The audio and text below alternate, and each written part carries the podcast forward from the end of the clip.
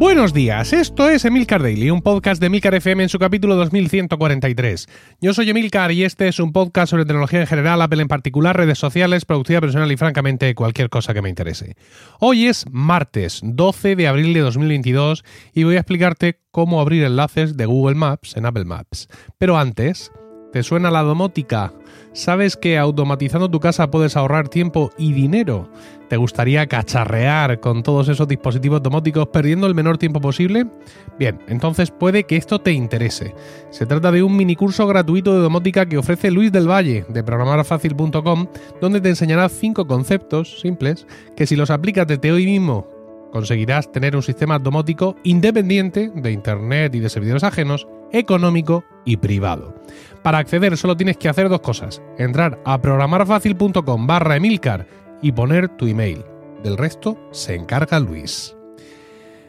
La ensalada es un popular eh, género de la música renacentista. Se llama ensalada porque el autor, el músico, toma textos de diferentes idiomas, de diferentes orígenes, eh, los pone en música con diferentes ritmos y crea una gran alegoría, ¿no? Una pieza musical de cierta duración que, pues, bueno, digamos que viene a significar o a representar otra cosa. Las ensaladas más conocidas son las que tienen temática navideña, en concreto las de Mateo Flecha, el compositor español Mateo Flecha. En una de ellas, el fuego, es una de estas ensaladas navideñas, el fuego es el pecado. Y el agua que apaga ese fuego es el nacimiento de el Mesías. Tiene un trozo en el texto que dice, este mundo donde andamos es una herviente fragua, donde no ha lugar el agua, si por ventura tardamos. Nos quiere decir que el mundo está lleno de pecado por toda parte, por todas partes, y que no vamos a conseguir el agua, ¿no? la solución a nuestros pecados, si no nos apresuramos a la hora de buscarlo. Os voy a poner un momento este fragmento.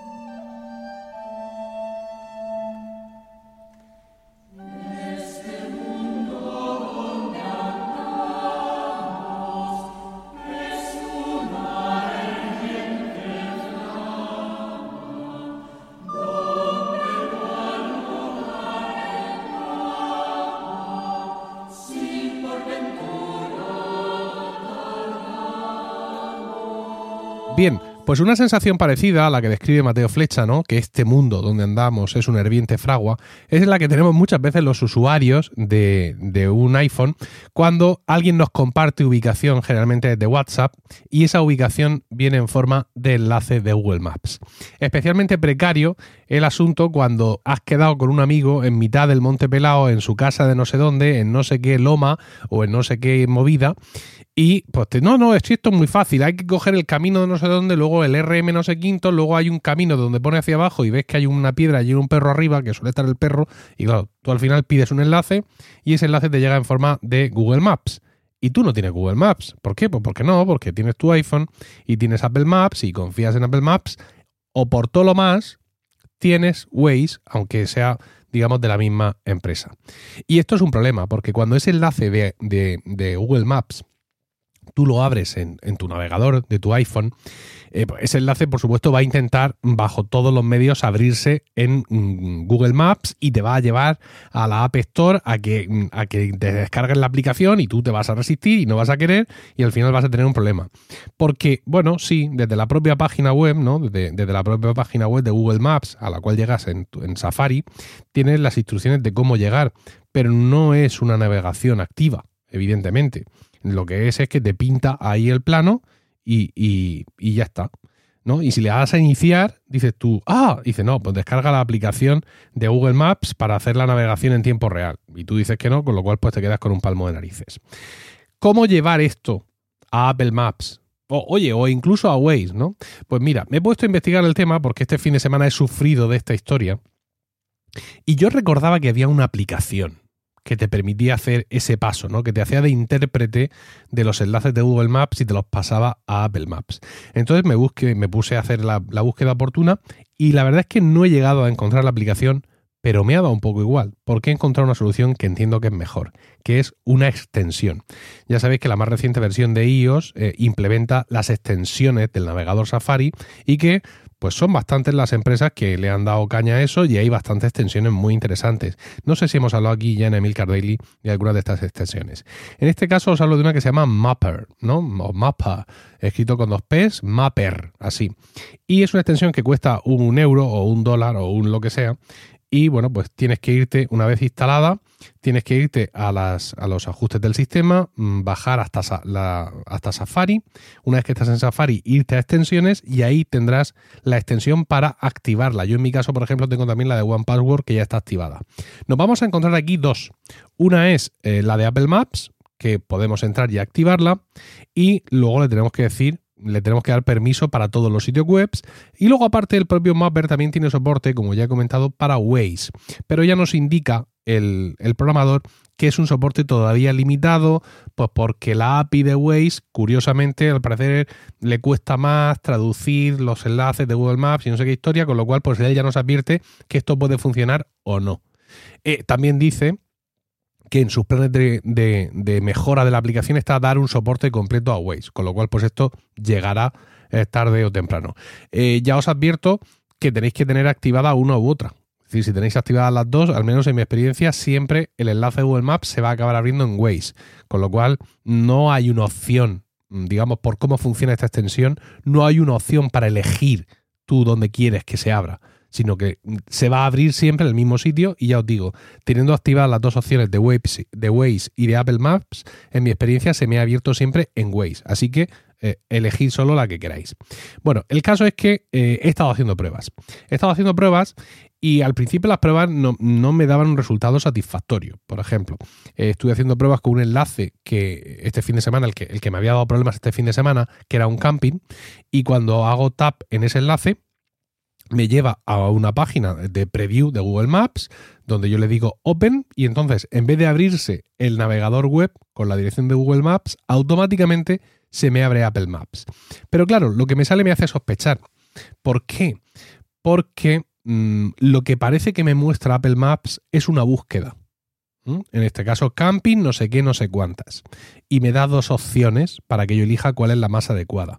Entonces, claro, esto me ha hecho sospechar que realmente la extensión no estaba traduciendo la, digamos, el, punto de Google Maps, sino que estaba leyendo el título de esa dirección y haciendo la búsqueda correspondiente. Y claro, eso está muy bien para ese tipo de enlaces. Pero es que escucha, para ese tipo de enlaces yo no necesito alforjas. Si alguien me manda por Google Maps la dirección eh, camping el burrito feliz, pues chicos, yo me voy a Apple Maps y busco allí con mis dedos camping el burrito feliz y ya está no necesito más movidas. Yo esto lo necesito precisamente y sobre todo, bueno, primero por comodidad, ¿no? Por hacer tap en el enlace que me has enviado y que se me abra en Apple Maps o en Waze directamente. Y segundo, y principalmente, para cuando el enlace es en el Monte Pelado. O en no sé qué sitio donde yo tengo allí una casa y una movida y está al lado de un árbol y no sé qué historia. Esa es, esa es la verdadera utilidad. Y claro, ese enlace no tiene nombre. Porque cualquier otra dirección, pues tiene su nombre de calle. Y aunque ya sabemos que esto de los nombres de las calles mm, no está tan bien traído como a uno le gustaría pensar, ¿no? Eh, calle, por ejemplo, calle Almirante Felipe. Pues la buscas y no la encuentras. No, es que es calle del Almirante Felipe. Oiga, por favor.